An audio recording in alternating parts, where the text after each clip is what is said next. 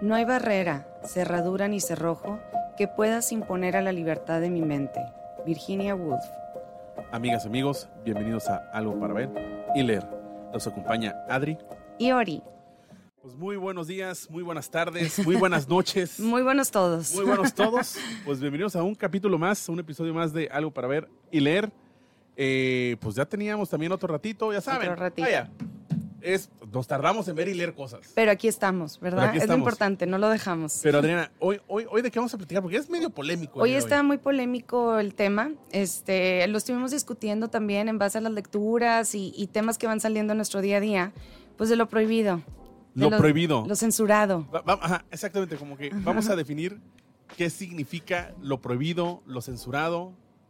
¿Qué será? O sea, ¿la prohibición es algo controvertido?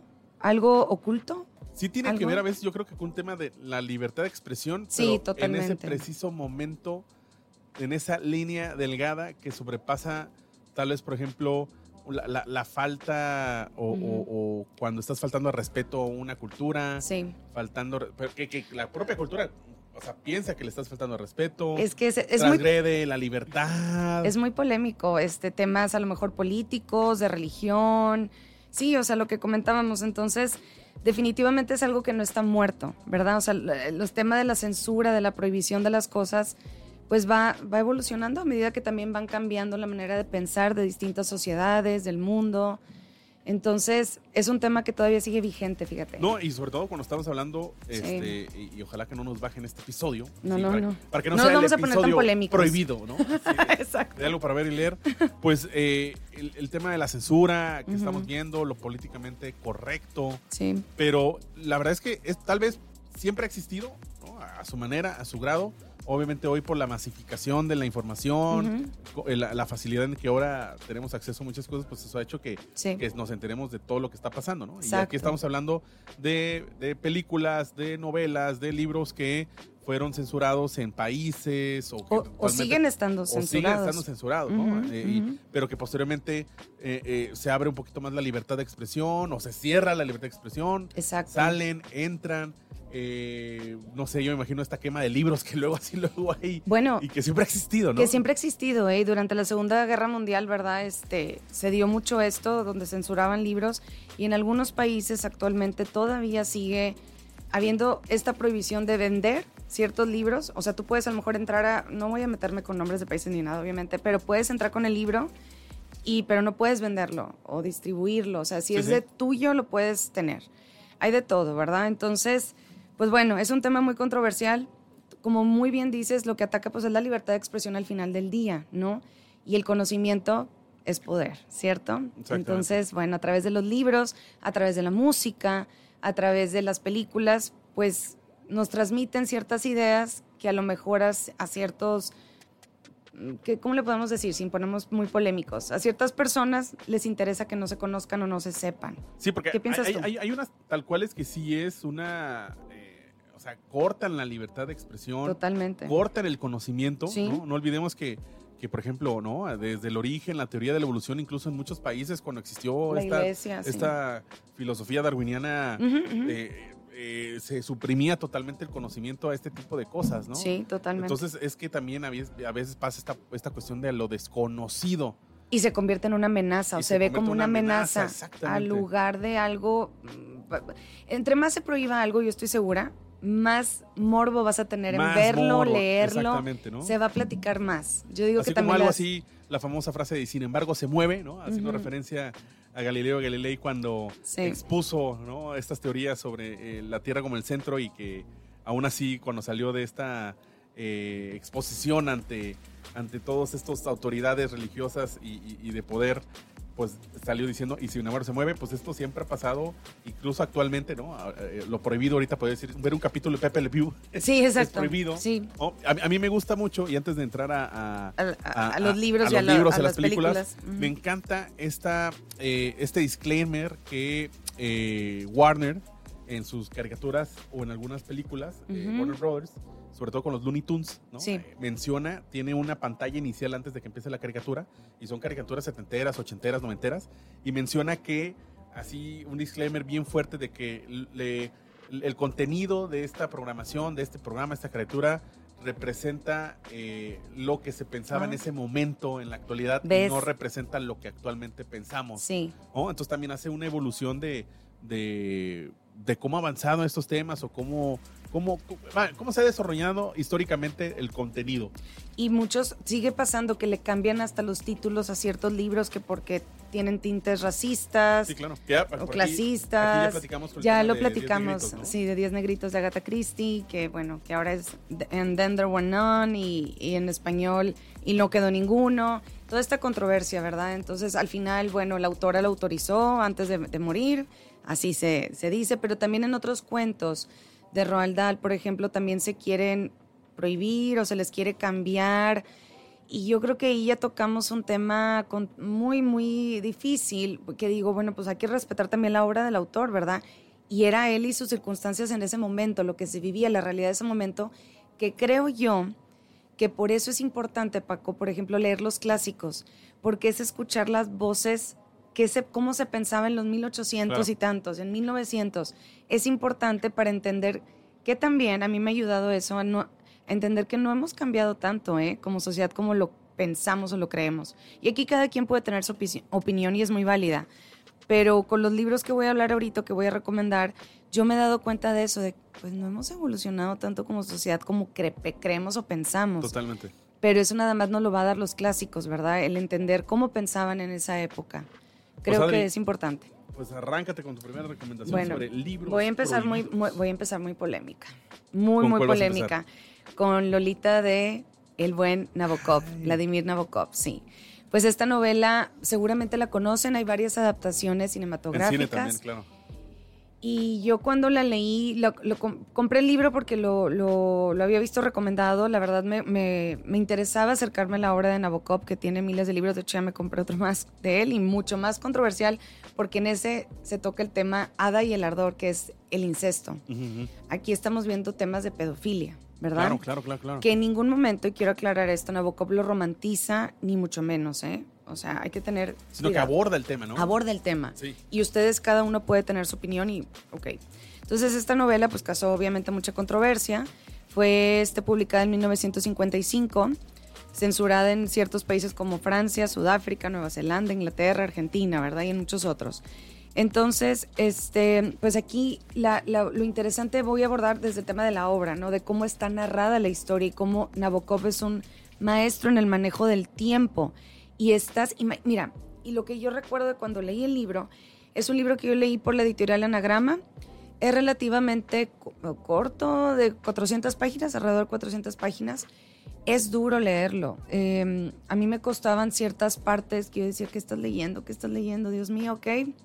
Pero bueno, lo interesante también ponerte como los lentes estos de que estás es- este, leyendo una obra eh, de- Lo importante es cómo está narrada, no lo que te cuenta. Lo difícil es que tú estás dentro de el narrador principal, que en este caso es Humbert Humbert. Humbert Humbert, no le dicen. Entonces tú estás dentro del pedófilo Sí. cómo piensa, cómo ve a Lolita, cómo él va envolviendo y cómo él va pensando, cómo se la va imaginando. Cuando sale la película, no me acuerdo en qué año, pero una muy famosa, este, es súper noventera. super noventera, yo creo que sí, este, la, la artista en cuestión, que no, no sé el nombre, no tengo el dato, fue muy atacada, o sea, fue muy criticada y hasta perdió ciertos papeles y la satanizaron Sí, porque mucho. no, no, no había, o sea, obviamente nunca va a haber apertura a estos temas, ¿no? no, pero, no, no. pero sí, o sea, yo recuerdo perfectamente, ¿no? Para empezar la película, eh, son de esas películas que incluso hasta eh, es incómodo verlos con tus papás, no sé. No, no, no, claro. De hecho, yo no recuerdo, no creo que la haya visto, ¿eh? No creo que... Y No, no, alguna vez por morbo, A lo mejor... eh, ¿Ves? Volvemos a lo mismo, lo prohibido. Sí, sí, sí. Pero aquí lo que a mí no me gusta es que atacan a Lolita. A Lolita es la mala, que ella es la niña mala, que engatusó al señor aquí la- la cuarentón. Sí, al señor cuarentón. A ver, ella era una niña de 15 años, era una este, menor de edad, y este señor, si ustedes se leen el libro, él es el que la el que va acá, moviendo. se les pegó. Desde porque se tinaco, casó por, con la mamá de Lolita. Sí. Él se casa con la mamá de Lolita por ella, por Lolita, porque quería estar cerca de ella. Oye, que, que bueno, también hay adaptaciones o, o- o- o como muy fieles probablemente a, a este tema, ¿no? Belleza Sí. americana. sí, es- ándale. Ese Sí. estilo, ¿no? También que medio Entonces, morbosón de... Mucho cuidado en romantizar estos temas. O sea, sí, sí, sí. Entonces, lo, lo te digo, lo, lo interesante de la obra es lo elaborado de, de- y del ra- narrador este dudoso de Humbert Humbert, que tú estás viendo la historia. Lolita no tiene una voz propia. Todo lo ves a través de los ojos del pedófilo, de él. Entonces, pues no, no, no, no conoces a Lolita, lo conoces, pero lo que te quieren contar de ella. Entonces, y ella trae un pasado, pues interesante. Entonces, es una obra que yo recomiendo leer, claro que sí. Ándale, es ¿por qué- es muy qué- interesante ¿Por qué la recomiendas leer? por cómo está escrita. Por- eh, que eso es lo más importante y lo, lo hemos visto, Paco, y por nuestra profesión, el cómo contar una historia. Eh, eso Sí. es lo interesante de la obra, el manejo de los tiempos. eh, fue muy controversial, fue muy criticado y atacado Nabokov a lo largo de toda su vida, ¿verdad? Y sobre todo lo que lo, lo puso en el ojo del huracán fue Lolita. Entonces también el atreverse al escribir de estos temas y meterse en la, en la mente de Nabokov es algo complejo. Este, pero yo sin duda alguna lo, lo recomiendo. Eh, y te digo, pero ciertas partes sí dices, híjole, y te cambia mucho la manera de ver las cosas, de ver el mundo y de entender a, este tipo de, personas, ¿no? Entonces, sí, luego también esta palabra Lolita se- se utiliza mucho como para referirse a, a niñas sexualmente A ese- a atractivas y bueno, o sea, cómo se ha metido dentro de la, ¿De la de la cultura? de- que sobrevive hasta ahora. Todo el mundo, aunque no haya leído la obra, y es más, estoy segura que muchos ni siquiera conocían el nombre de Nabokov, pero saben de Lolita, Pero saben, es una lolita, ¿no? e- Exactamente. Entonces, la trascendencia que ha tenido, sin duda alguna lo recomiendo, pero con este tri- trigger warning, ¿verdad? De que toca estos temas de abuso sexual. Este, y, y sí hay, hay ciertas partes del libro que se vuelven un poquito, pues, complicadas de leer, ¿verdad? Porque Probablemente la estás en la mente de él. Sí, es... en- Tú, en- tú en- viste la película, Sí, ¿no? sí, sí. O sea, en, abierto. O sea, no, Vale. no está desde el punto de vista. Es más, yo creo que la película incluso sí lo narra desde Lolita. ¿no? O ah, sea, cambia. cambia. ¿no? La perspectiva. Sí. Pero sí, sí es mucho fuerte, porque incluso hasta trae este tema así medio soft porn acá, sensualón.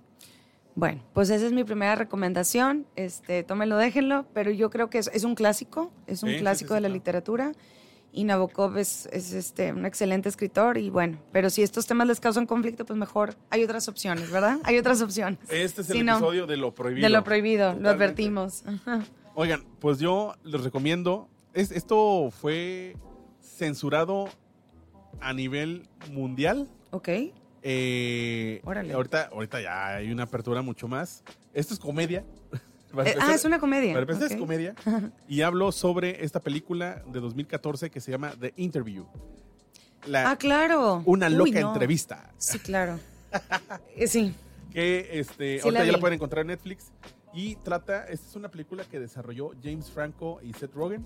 ¿No? Esta Y pareja James de Franco amigos. sale, ¿verdad? James Fra- no, los dos salen. tan- sale son- James Franco. ellos son los protagonistas. James Franco es eh, un entrevistador de estos tipos como de tipo Jordi Rosado, que está entrevistando siempre a gente, Saludos le saca ahí información. Sí, Y, y Seth Rogen es un productor. sí. Eh, pero tiene, es medio amarillista, ¿no? El, el- el programa que ellos tienen es, es muy amarillista.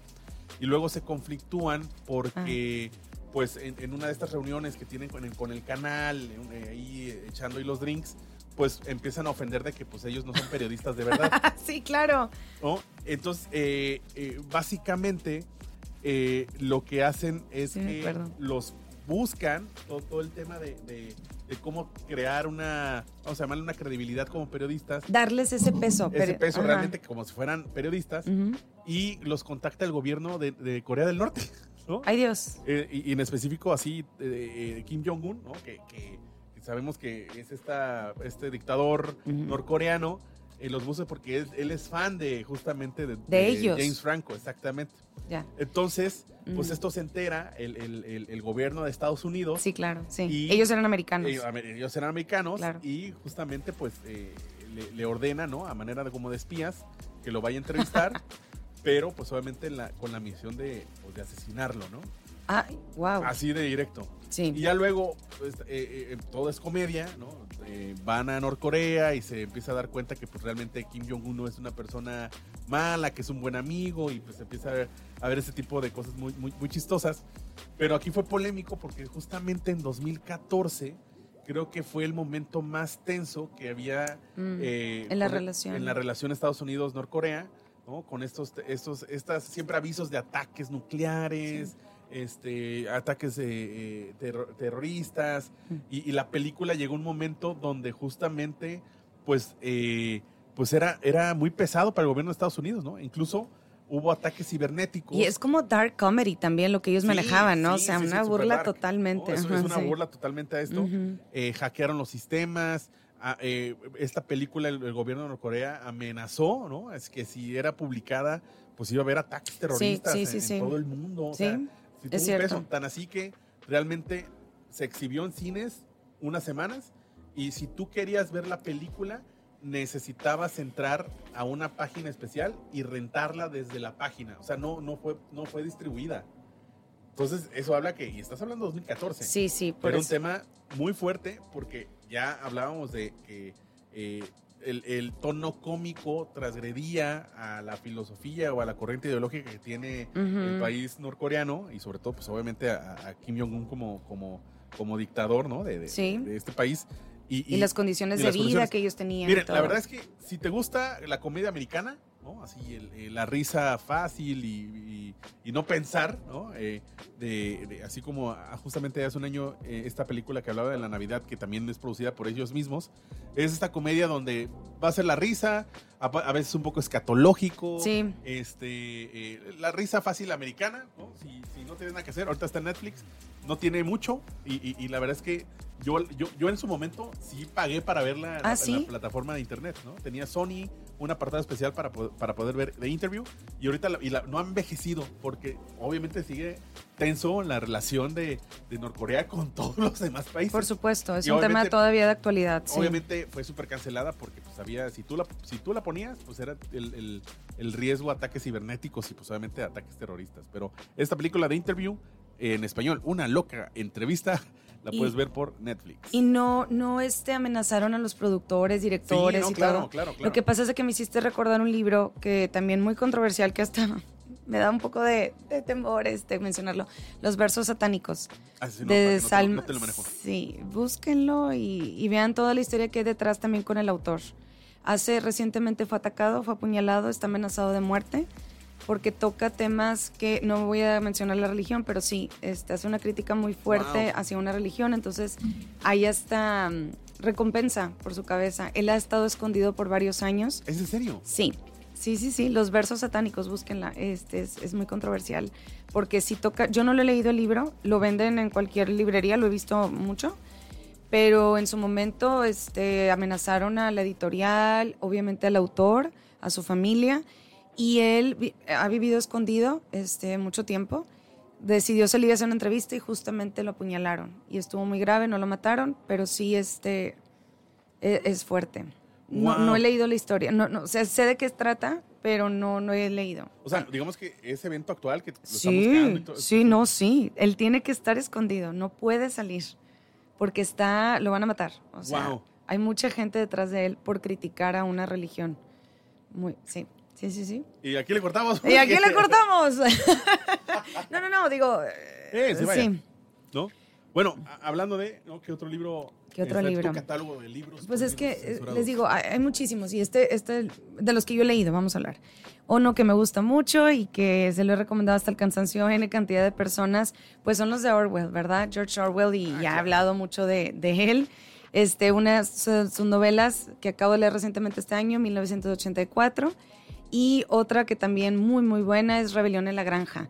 Rebelión en la Granja, It's a Must, este Animal Farm. Um, fue en su momento también muy controversial por los temas que toca, este, obviamente una, crítica a los regímenes totalitarios, ¿verdad? Eh, y bueno, es una fábula, es un cuento, hay películas, hay también este, caricaturas que hablan de, del tema. Siempre, está muy en la cultura pop, ¿no? Sí, sí, sí, es, es It's a Must. Es un libro que está censurado todavía en muchos países. En su momento, pues también fue muy controversial cuando salió. Eh, yo lo recomiendo ampliamente. Si no tienen el hábito de la lectura, pues ya saben que me gusta promover esto y, fíjate que me ha funcionado eh, con, con, ciertos este, alumnos de ciertas edades. Les gusta mucho. Es un libro pequeño de apenas 150 páginas más o menos. Lo puedes leer en un día. y el mensaje es muy fuerte, muy sí, no, pues fuerte. Este tinte de, eh, eh, político social, ¿no? De cómo se van transformando las sociedades y cómo una idea que parece ser buena y que, que, que nace de una buena intención se va corrompiendo al grado que luego, este, pues violenta por lo que luchaba al principio, sí, o sea, se convierte en otra cosa. Y, Otra vez, ¿no? Ahora sí que la rebelión es por un régimen totalitario. Sí, de- sí, que es una granja, son animalitos, granja, ¿verdad? Que se quieren imponer ante el maldito granjero que los trata mal y todo. Y, Sí, y- porque al inicio todo era y sale bien, o sea, empieza bien. todo era comunidad y de repente, pues obviamente Se va se dan transformando. cuenta que pues, El poder va de algo, ¿no? El poder va corrompiendo, aquí el poder está representado por los cerditos. Este, y bueno, entonces es un libro que de actualidad me han mencionado, ah, es lo que pasa ahorita, pues es lo que ha pasado siempre, ¿verdad? Entonces es muy buen libro y el, el de 1984 voy a confesar que cuando yo lo compré, lo empecé a leer y me asustó mucho. Me asustó mucho el tema y, y fue una persona que vino este, y dio una plática de, de Bloomberg y hablaba de esto del Big Brother, del gran hermano. Y hacía referencia obviamente a la, a la, a la obra de Orwell. Y, y sí, que estamos constantemente vigilados, que este... Ay, pues bueno, no, no, es una novela distópica, esperemos, este, que el futuro era 1984 cuando lo escribieron o lo concibió así Orwell. Y pues sí, aquí este, el protagonista se llama Winston Smith, es un, un ciudadano de este estado que se llama Oceanía, ¿verdad? Que también hablábamos de Hunger Games y ahorita que está tan famoso nuevamente que volvió a retomar, que es Panem, ¿verdad? Exactamente. Bueno, que también lo leí, lo recomiendo mucho ese libro, esos libros. Y bueno, aquí el mundo se acaba, hay una gran guerra, nadie te explica por qué empezó, ni cómo terminó, ni nada, pero también hubo una gran guerra y ahora se llama Oceanía, ¿verdad? Lo que queda del mundo es eso. Y bueno, este, pues cómo se van dividiendo ahí, este, es gobernado por un partido político, conocido nada más así como el partido, y su representante principal es el gran hermano, que siempre te está vigilando. Y lo que quiere es que seas feliz. Ok. Ajá. Entonces, este, bueno. Y, Algo muy como de la simulación, así. y, y bueno, y el partido tiene su propia lengua, que se llama la neolengua, y Winston se encarga de revisar todas las noticias que van saliendo. Es que es muy fuerte. o sea, sí hay un control sobre Hay un lo que control la sobre hasta la, len- consume, hasta la lengua. O sea, de lo que lo lees, dice. haz de cuenta que cambia las noticias. Él se encarga de eso, de precisamente a lo mejor sale una noticia que en ese día al partido le convenía que supieran y luego pasan dos semanas y ya no es esa la realidad, la verdad que, que necesitamos o que queremos que sepan las personas, los ciudadanos, y hay que reescribir la historia. Eh, eh, sí. Entonces está muy fuerte el mensaje de Orwell. Es una novela que ha dejado huella dentro de la cultura popular Oye, y, y- y da y- miedo porque tiene muchos tintes de lo que vivimos nosotros en la actualidad, ¿verdad? Oye, ¿y en dónde ha sido censurado o, o, o- por qué ha sido tan prohibido? Bueno, pues por obviamente de estos tema, temas, ¿no? ¿verdad? De que cómo cambian y tragis, o sea, que, que mueven o- la, la historia a su conveniencia. De que, y es mucho también de lo que menciona en Rebelión en la Granja. Tú crees que viste esto, tú crees que leíste esto, pero no es cierto, mira, era así, así, así. Te hacen dudar hasta de ti mismo, de tus propios pensamientos. Lo más triste es el final, que La a mí yo programación que, que Pues hasta- nos hacen. hasta cambian la lengua. Entonces, bueno, cualquier parecido con la realidad es mera coincidencia, no lo sé. Pero bueno, y, y Winston trabaja en este Ministerio de la Verdad. Que, que todos estos ministerios de la verdad, Ministerio de la Salud, hacen lo opuesto, ¿verdad? Porque es cambiar o reescribir las cosas y a la conveniencia del partido de cómo estaba la situación en ese momento, ¿no? Lo más triste, o bueno, Winston se va dando cuenta de todo esto y luego se da cuenta que es tan grande el engaño, tan grande la mentira que no puedes escapar de ella. No hay manera de escapar. Léanlo. También de cómo está escrito es genial. Y bueno, pues también ustedes pueden irse dando cuenta de qué tanto de lo que narra Orwell aplica en estos momentos a la actualidad, ¿verdad? Es la historia de la humanidad, es la historia de nosotros, somos, es la naturaleza del ser humano, No, y, ¿eh? y esta, esta cuestión de que, que del gran hermano que comentas, ¿no? Eh. Que hay alguien. De, de- de hecho, ahorita eh, con todo este tema de inteligencia artificial, Sí, no, no- Ándale. no sé si sepan, ¿no? Pero lo que es este, eh, el que es el CEO y fundador de, de OpenAI y Elon Musk, o sea, parte de, de, de lo que ellos cuentan o de su misión o de visión de, de vida, es que ellos traen la creencia de que realmente hay un gran simulador, ¿no? O sea, que nosotros somos parte de una ¿La simulación. Matrix? Pues algo ¿Otra vez así- volvemos así- a la Matrix, de verdad? Así como de Matrix, pero ellos están buscando la manera de realmente probar, ¿no? Que realmente somos parte de una simulación. Ah, ¿es en serio? Es en serio. O sea, ellos, ellos tienen esta corriente, pues, de ideología, ¿no? Esta corriente ideológica donde di- ellos dicen que vivimos en una simulación y que por eso están metidos en temas de inteligencia artificial, el, el conocimiento del espacio, etcétera, porque quieren comprobar que vivimos en una simulación. O sea, que hay un ente que nos maneja. ¿no? Déjenme poner mi Ay, sombrerito Dios. de. Sí, ya sé, nuestro cono de aluminio, cono de ¿verdad? aluminio, sí, sí, pero, sí. Pero sí, justamente.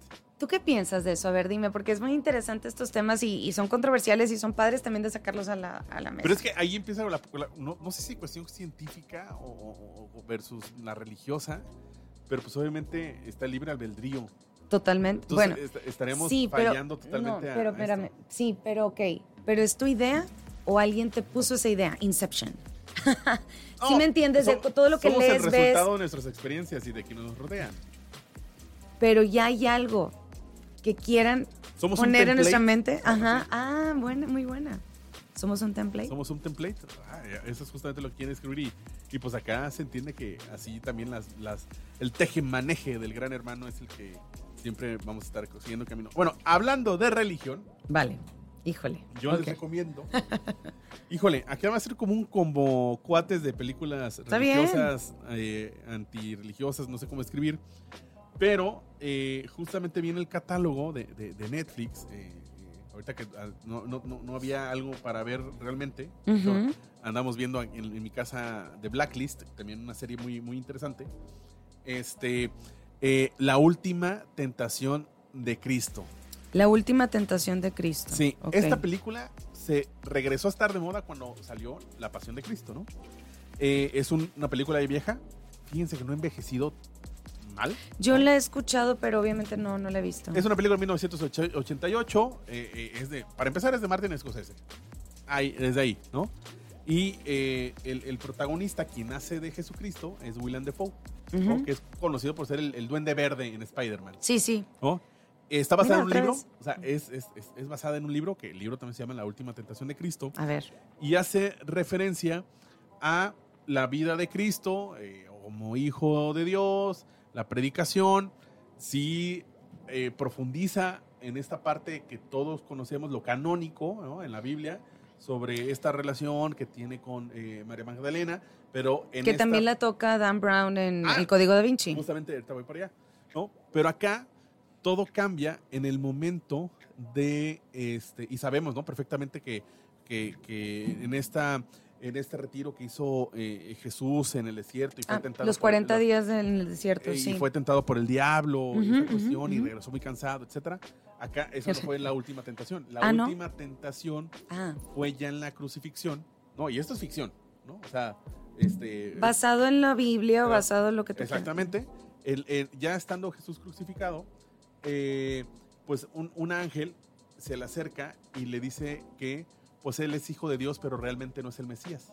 Anda. Y que pues to- con todo esto que hizo por este compromiso como regalo, pues lo va a, a- a regresar otra vez a, a- a- a Al- vivir su vida humana, ¿no? Ah, ok. Entonces, Ay, guau. Sí. Entonces desarrolla una Mm. familia con María Magdalena. Ah, se casa con ella. Se casa o sea. con ella, tienen hijos, luego María Magdalena, Magdalena muere. Pero nada más déjame entender, él sabe, ya vivió toda la etapa de la, Ya. la pasión, toda La su vida. Exactamente. Como el hijo de Dios, él se cree, ok, como el Mesías. Un, un ángel, Ah, porque ya. es, eh, está personificado como una mujer, le dice, oye, ¿sabes qué? Tú eres hijo de Dios, pero no eres el Mesías. Así que gracias por tus servicios. Sí, y porque te portaste bien y fuiste fiel, Ajá. Vas a tener este premio de regresar. Exactamente, ¿no? Y pues empieza toda esta cuestión medio filosófica de que, pues, pues, pues, eh, pues no estás predicando lo que me habías dicho de lo que eras, ¿no? Eh, y hay una cuestión ahí con los apóstoles. Ah, Y sí. entonces fue muy fuerte, pues obviamente. Oh. Estás hablando de 1988. Para los cristianos Para en los general, ¿no? no nada más para los católicos. ¿no? Y, Sí. y- y esta, esta fue totalmente censurada, ¿no? O sea, fue muy fuerte. Censurada por la iglesia. Censurada por la iglesia, obviamente en algunos países no se proyectó, Ya. ¿no? Eh, en Latinoamérica, el caso de Brasil y en México. Ya. hasta, se, se proyectó en México hasta que salió La Pasión de Cristo. Ok. Así de sencillo, ¿no? Eh, y también eso me hace recordar una película eh, eh, de Antonio Banderas, que para muchos es un, es un churrazo. A mí la verdad es que me pone acá el tema también religioso. Eh, Antonio Banderas, Banderas es un sacerdote y lo mandan a investigar, el Vaticano lo mandan a Mm. investigar Ajá. porque se llama El Cuerpo. Sí. Esta Sí, película no vi. trata sobre que en una excavación, ¿no? en estas que hay en, en- en Tierra Santa, en Medio Oriente, ujú. pues encuentran una tumba que eh, presuntamente es la tumba de Jesucristo y encuentran un cuerpo. Los restos. Los restos. ¿Verdad? Sí. Y pues esto obviamente contradice totalmente Porque Jesús a la, resucitó. a la creencia y a toda la Biblia, ¿no? En el sentido de que Jesús no debe tener un cuerpo porque él resucitó y se fue al cielo, ¿no? Yes. Entonces empieza, eh, o sea, sí tiene esta cuestión como de acción porque hay grupos terroristas, ultraderecha. Hay muchas cosas. y muchas cosas ahí, ¿no? Entonces, así estilacho, Código Da Vinci, así de, de- de esto mismo. Y pues cada vez que sale una película que meramente hay que entender que es una ficción, ¿no? Eh, eh, eh, pues toca fibras muy sensibles, pero la, la- la verdad es que sí, totalmente. es- esta de la última tentación de Cristo, tengan la oportunidad porque es una gran película, es una buena narratoria. Volvemos a lo mismo como con Nabokov. Más allá de los temas, es cómo te lo cuentan y la Exacto. manera de contar la historia. Pero puede ser rudo, ¿verdad? No todos a lo mejor tienen esta visión, pero acérquense a este tipo de historias así, independientemente de lo que crean. Yo creo que también algo que rompe con este tipo de censura de la prohibición es precisamente estar abiertos a escuchar, a ver y tener tu propia opinión de las cosas, ¿no? Pero también tener esta apertura a escuchar nuevas ideas, Totalmente. cuestionarte, todo el tiempo cuestionarse. Por eso dicen que lo contrario de verdad no es mentira, sino que es certeza, de dejarte de Como, como cuestionar. dijera un influencer, ¿por qué crees lo que crees? ¿No? Así. ¿Por qué crees lo que crees? Es que es lo que te decía yo ahorita, de que te implantaron esa idea, de lo que has leído, visto, música, es que todo está así, o sea, estamos siendo programados o no. Ajá, ajá. ¿Qué opinan ustedes, este, escuchantes? Pues bueno, Adri. Escuchantes, eh, ¿eh? La verdad es que estuvo muy interesante Estuvo- esta- este padre. diálogo, esta plática. Yo quiero irme con un último libro, ver, rapidito, échate, rápido. échate. Un mundo feliz, de Aldous Huxley. Ah, bueno, también. Sí, una novela distópica, este, publicada por primera vez en ¿A 1932. poco fue censurada? Sí, sí. Nombre, claro, y Wow, todavía no está. Mira, es este mundo, ¿no? De que en donde la reproducción humana se lleva a cabo en laboratorios. Repito, la de reproducción humana se lleva a cabo en laboratorios. Sí, sí, sí, claro, claro, claro. Las personas son divididas en castas desde su nacimiento, volvemos a Hunger Games, o también a Orwell, determinando así su posición y los roles en la sociedad, pero desde que te creaban, ¿verdad? Ya Sí. sabían si vas a ser vas a ser, obrero, vas a ser qué. La educación y la manipulación genética se utilizan en esta obra para condicionar a las personas desde la infancia, ¿verdad? Desde que tú naces, asegurando que acepten su lugar y su función en la sociedad sin cuestionar absolutamente nada. Entonces, y aquí la felicidad, por eso un mundo feliz, la felicidad se logra a través de, de una droga que se llama soma, que la tienes que estar consumiendo. Entonces, y, y provoca como que te sientas bien, que estés feliz. Y cuando la dejas de tomar, pues empiezas a ver la realidad. Es también, esto también lo, lo se ve en 1984, que ellos que tienen que estarse tomando, tienen que estarse tomando una la droguita gente, ¿no? para tenerla así como. Entonces, este, bueno, pues esta novela aborda temas como una manipulación genética, obviamente, la- el control social y la alineación y la pérdida de la individualidad. Entonces, es, es- la recomiendo ampliamente. También es dura de leer. Hay ciertas partes alarmantes, No, preocupantes. pues otra vez el tema del adoctrinamiento, ¿no? Pero es una obra clásica de la literatura, hay que leerla. Este, y por eso les digo que es importante leer este tipo de obras. 1932 contra 2023, pues no ha cambiado mucho. ¿Qué estamos viviendo ahorita nosotros? Entonces, Pues bueno, bueno, Ahora sí, y por si no nos escuchan, pues también desearles una feliz Navidad, felices fiestas, feliz Año Nuevo. Eh, la, la verdad es que para nosotros es bien padre compartirles, ¿no? Más allá de, eh, pues, pues va, ma- ma- más allá de, de hacerlo esto por, por, por negocio, ¿no? Es No, no, no. nos apasiona compartir lo que, lo que vemos y, y- y- y leemos. y dialogar de temas controversiales, eso es lo más padre. ¿no? Esta discusión padre, ¿no? De- de- de justamente, pues al final del día, por algo existe este, est- estas novelas, Sí. estas historias, Sí, pues, pues porque es la manera en que también nosotros trasladamos lo que, lo que socialmente está ocurriendo. exacto. Y es importante dialogar y ver estos temas. Entonces, y bueno, muchas pues, cosas son productos de su época, también. lean este tipo, bueno, yo la verdad, sinceramente, Un Mundo Feliz y, y, Orwell eh, es algo que, que, hay que hay que leer, hay que abordarlo. También hay otras obras como Fahrenheit, ¿verdad? De, de este Ray Bradbury, que habla de esta de prohibición de libros, de por qué se quemaban los libros. Es que los libros es la tecnología que ha prevalecido a lo largo del tiempo para transmisión de conocimiento. No, se ha ¿eh? quemado hasta Harry Potter. Ah, no, bueno, no hemos hablado de lo moderno, pero ya no nos va a dar tiempo, pero sí, Harry Potter es estuvo prohibido, ya sigue prohibido en varios, en varios lugares. En varios países, ¿no? Imagínense. Pero bueno, pero bueno. Muchísimas gracias por estar con nosotros en por este escucharnos. episodio. Y si no tienes nada que hacer, aquí te damos algo para ver y leer. Nos vemos en el siguiente episodio. Bye.